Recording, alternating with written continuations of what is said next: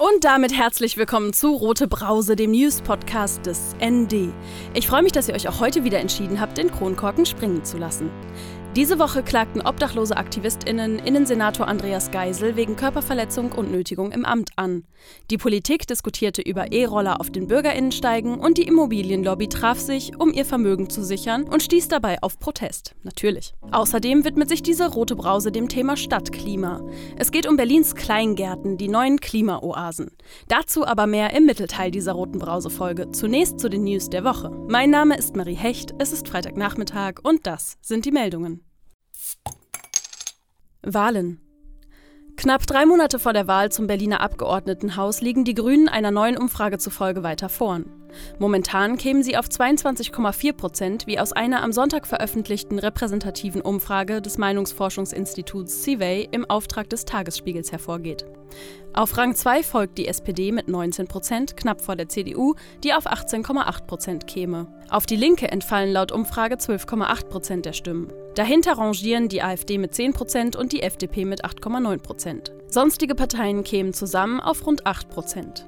Käme es am Wahltag am 26. September zu diesem Ergebnis, könnte die rot-rot-grüne Koalition mit klarer Mehrheit von gut 54 Prozent weiterregieren. Allerdings unter Führung der Grünen. Ins Rote Rathaus würde in dem Fall die Grünen-Spitzenkandidatin Bettina Jarasch als regierende Bürgermeisterin einziehen.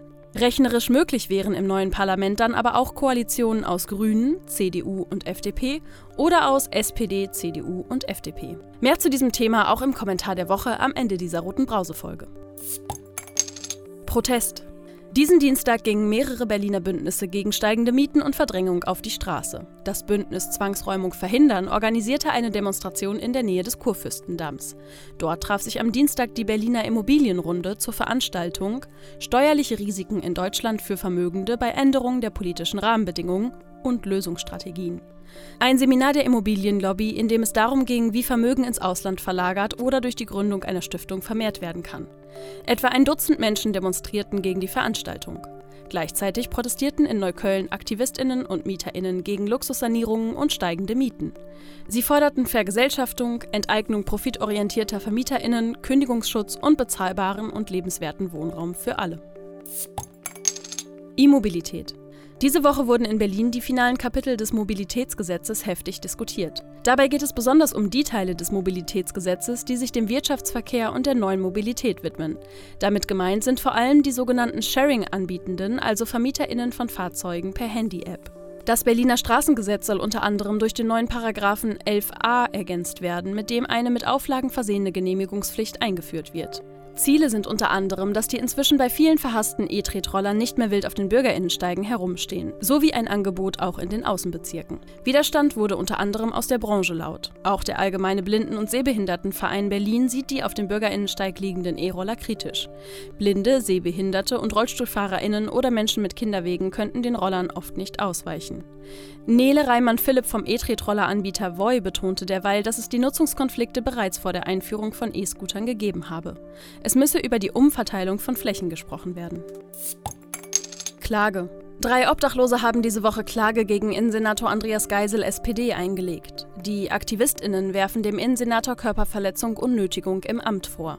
Ende Oktober vergangenen Jahres hatten Obdachlose mehrere Wohnungen in dem seit Jahren großteils leerstehenden Plattenbau in der Habersattstraße 46 in Mitte besetzt.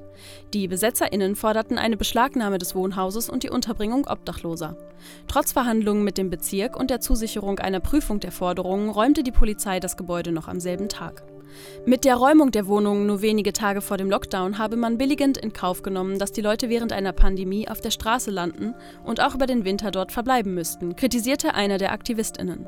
Neben der Gefahr zu erfrieren habe das auch eine erhöhte Infektionsgefahr für die Betroffenen zur Folge gehabt. Beim Polizeieinsatz seien den Wohnungslosen zudem Habseligkeiten wie Schlafsäcke abgenommen worden, viele hätten Strafbescheide wegen Hausfriedensbruch erhalten. Die Senatsverwaltung für Inneres wollte sich auf ND-Anfrage nicht zu der Anzeige gegen den Innensenator äußern. Mit der Besetzung im vergangenen Herbst wollten die Aktivistinnen und Betroffenen auf die fehlende Versorgung Obdachloser mit adäquaten Unterbringungsmöglichkeiten aufmerksam machen. Laut Sozialverwaltung gab es in diesem Winter rund 1100 Notübernachtungsplätze. Die Anzahl an Obdachlosen in der Stadt übersteigt diese um ein Vielfaches. Viele meiden zudem die Notunterkünfte, teils aus Angst vor Corona, teils aufgrund von Überfüllung, Konflikten oder Regeln wie Hunde- und Alkoholverbot. Sozialsenatorin Elke Breitenbach, Linke, fordert derweil eine Wohnungslosenquote für landeseigene Wohnungsbaugesellschaften. Ihr hört die rote Brause und das waren die Wochenmeldungen aus linker Perspektive. Kleingartensiedlungen sind wieder cool. Aber welche Rolle spielen sie eigentlich für das Stadtklima? Eine Frage, die angesichts der steigenden Temperaturen immer wichtiger wird.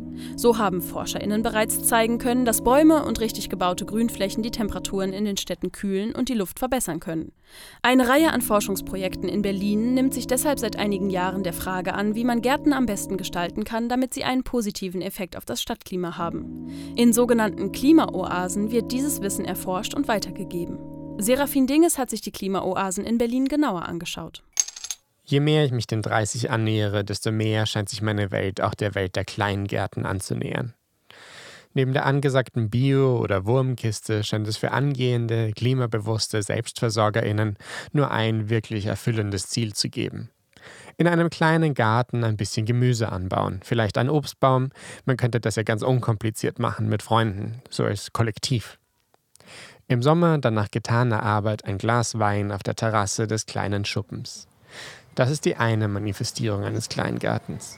Die andere erinnert mehr an Spießigkeit und Deutschlandfahne. Test, Test, Test, hallo. Wind, bist du da? Aber bei all dem Diskurs um Kleingartensiedlungen musste ich vor kurzem feststellen, dass ich noch nie eine näher betrachtet habe. Ich will wissen, welche Rolle Kleingärten für das Klima der Stadt spielen. In jeder Hinsicht. Dem Regen zum Trotz bin ich also zur S-Bahn-Station Plenterwald gefahren, um die Kleingartensiedlung Treptow zu besuchen. Ah, da sieht man schon ein paar schöne Kleingärten. Eine mehrspurige Straße trennt die Siedlung Treptows Ruh vom südlichen Ende des Treptower Parks. Stadtgärten tragen einen wichtigen Beitrag zur Filterung von Schadstoffen aus der Luft bei und dämmen gegen die Lärmbelastung. In diesem Sinne ist die Siedlung also gut gelegen, auch wenn man dafür die Straße auf dem ganzen Gelände hört. Wegen des verregneten Wetters befürchte ich nur wenige Menschen in der Siedlung zu treffen. Aber ich finde trotzdem über den Rotkehlchenweg und den Spechtweg meinen Pfad durch die Kleingartensiedlung. Deutschlandfahnen sehe ich auf dem Weg wenige, dafür eine Reihe tibetischer Gebetsfahnen. Ein großes Highlight auf dem Weg sind mehrere Bienenstöcke, von denen jede Sekunde zig Bienen in die gesamte Kleingartensiedlung ausschwärmen.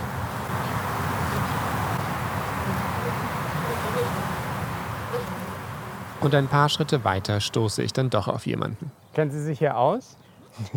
Alle. Ich bin Serafin, ich bin fürs Radio unterwegs. Darf ich Ihnen ein paar Fragen stellen, wenn Sie gerade einen Moment ja. haben? Habe ich.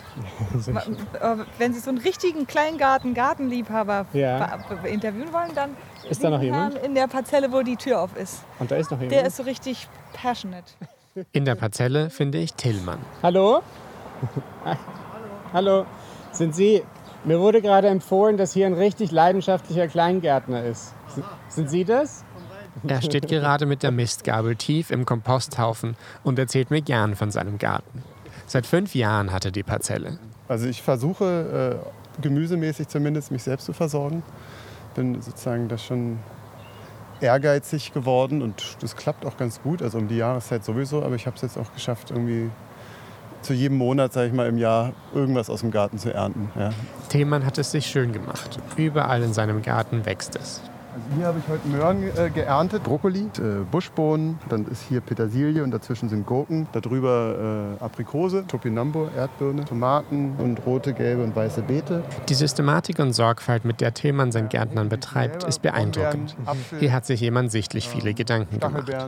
Zum Beispiel Gärtner der ohne Torf, weil das günstige Substrat in Mooren abgebaut wird und dabei viel Kohlenstoff freisetzt. Dem Boden führt er selbst nur organisches Material zu und versucht aus den Überresten wieder neuen Kompost selbst zu machen. Ich behaupte immer, dass ich sozusagen CO2-negativ gärtner, weil ich hier mit dem Fahrrad äh, herkomme oder zu Fuß und einiges nehme ich zwar raus, aber das, also ich sehe die Böden wachsen tatsächlich in die Höhe. Durch mein Gärtnern. Also es wird mehr. Es wird mehr Boden. jetzt hier in ja, ja. Gefäß. Als ich, wie, als ich hier ankam, war, war die äh, Bodenoberfläche deutlich niedriger in dem Beet als jetzt schon ein paar Jahre später. Welche Rolle die Kleingärten bei der Speicherung von Kohlenstoff spielen, weiß sie hier besonders gut. Tina Trom ist Geografin. Und äh, arbeite als wissenschaftliche Mitarbeiterin am Fachgebiet Bodenkunde und Standortlehre der Humboldt-Universität zu Berlin. Sie hat für das Forschungsprojekt NATCOS, das steht für natürliche Kohlenstoffspeicher, verschiedene Böden auf ihren Kohlenstoffgehalt untersucht. Wie sich nämlich herausstellt, sind nicht nur die Pflanzen für das Speichern von Treibhausgasen wichtig.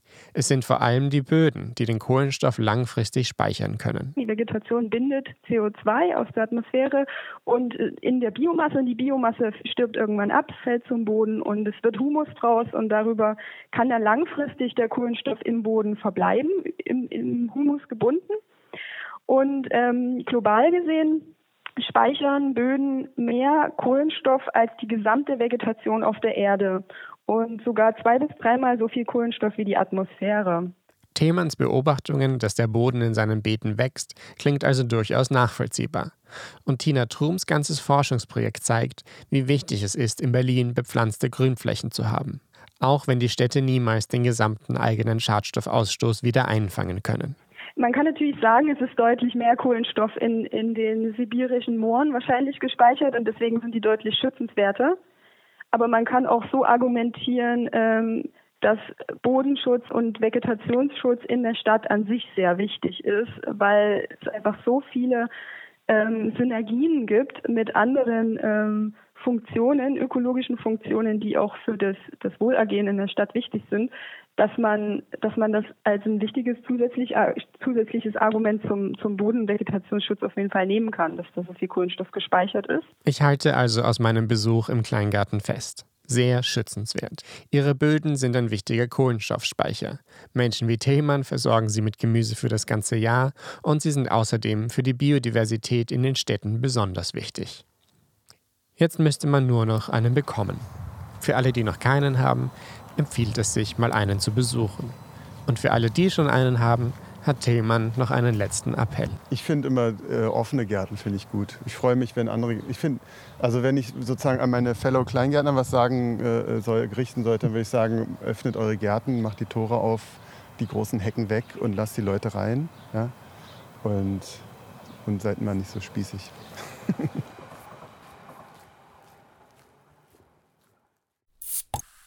Ein Beitrag von Serafin Dinges.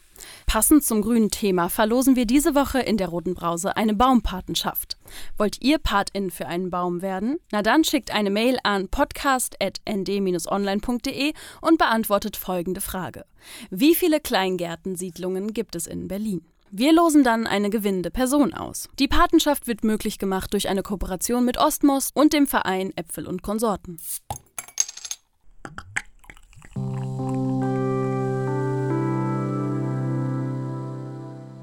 Die rote Brause kannst du jetzt übrigens auch trinken, dank freundlicher Unterstützung durch Ostmost. Die Berliner Getränkemarke steht für ökologische Systemveränderung in der Landwirtschaft und einen nachhaltigen Umgang mit Ressourcen. Außerdem gehen 20 Cent pro verkaufter Rote Brauseflasche an den Verein Women in Exile. Wie du den Rote Brause Podcast sonst noch unterstützen kannst, erfährst du auf dasnd.de slash support. Schreib uns auch gerne an podcast.nd-online.de.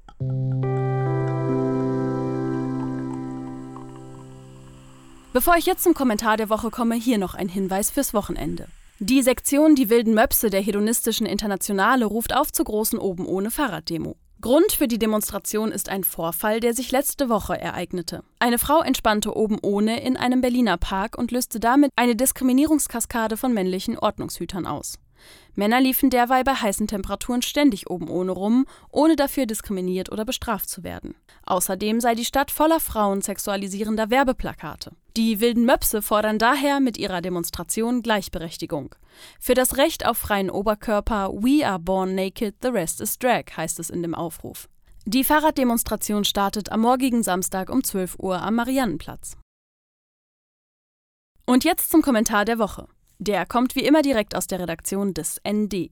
Diese Woche kommentiert Hauptstadtressortredakteurin Claudia Krieg die grüne Wahlkampftaktik. mit Elektropower an die Spitze. Der Spitzenkandidat der CDU trötet wie üblich elefantös herum. Die Spitzenkandidatin der SPD lässt neben ihrem ganzen Geblinke nach rechts nun mit ihrer Forderung, Straftäter nach Afghanistan und Syrien abzuschieben, auch gleich noch das Asylrecht über die Klinge springen. Der Kultursenator und linken Bürgermeisteraspirant macht im Lockerungssommer vor allem seine Arbeit. Und die Grünen? Rollern mit E-Geschwindigkeit und beharrlichem Summen bienen fleißig an die Spitze der Umfragewerte. Laut einer Umfrage des Meinungsforschungsinstituts CIVEY steht die Ökopartei in Berlin mit 22,4 Prozent Zustimmung auf Platz 1 und würde damit aus den Wahlen zum Berliner Abgeordnetenhaus, fänden sie an diesem Sonntag statt, als Gewinnerin hervorgehen. Weil die Opposition sie in der Hauptstadt längst nicht mehr mit den landläufigen Etikettierungen schmähen kann, labelt man die Grünen am liebsten als Verbotspartei. Dass sie damit falsch liegt, verheißt zwar jeder Faktencheck, aber darüber hinaus zeigen sich die Spitzenfrauen Kapek und Jarasch derzeit auch ganz und gar nicht als Prohibitionsfanatikerinnen sondern sind im Gegenteil bei Wind und Wetter auf der Straße, um für verkehrstechnische und industriepolitische Kooperationen zu werben, die ihnen vor allem im Unternehmensbereich weitere Sympathien einbringen dürften. Egal, ob bei den großen Industriebetrieben, denen die Konzernspitzen die Arbeitsplätze abbaggern wollen, oder bei den hauptstadttypischen Start-ups. Immer brummt es irgendwo von Elektromobilität und neuen Mitteln und Wegen. Das sieht schön aus und klingt verheißungsvoll, trifft aber einen Kern grüner Politik. Denn wirklich die Finger dreckig machen tut sich damit niemand. Da, wo es in der Hauptstadt am meisten knirscht, wo es staubig ist und eng, wo die Menschen auf die wirklichen Alternativen bei Mobilität und Umweltfreundlichkeit angewiesen wären, da sind die Grünen in den vergangenen vier Jahren kaum vorangekommen. Dass sie jetzt bei Umfragewerten so viel Vertrauensvorschuss bekommen, überrascht und sollte von ihnen nicht verspielt werden. Das waren die sprudelig-spritzigen Brausen-News dieser Woche. Aus Berlin, aus linker Perspektive. Rote Brause, der News-Podcast des ND. Von und mit Marie Hecht, jeden Freitagnachmittag. Aktuelle Meldungen findet ihr wie immer täglich im Blatt oder auf dasnd.de. Alle Folgen vom Rote Brause Podcast findet ihr überall da, wo es Podcasts gibt und unter dasnd.de slash rotebrause. Und nicht vergessen, abonnieren, informieren, weitersagen, austrinken. Folgt der Roten Brause auf Spotify, abonniert sie im Apple Podcast oder kauft eine Flasche Rote Brause im ND-Shop oder im Café Babette am Franz-Mehring-Platz 1. Ich mache jetzt Feierabend. Prost!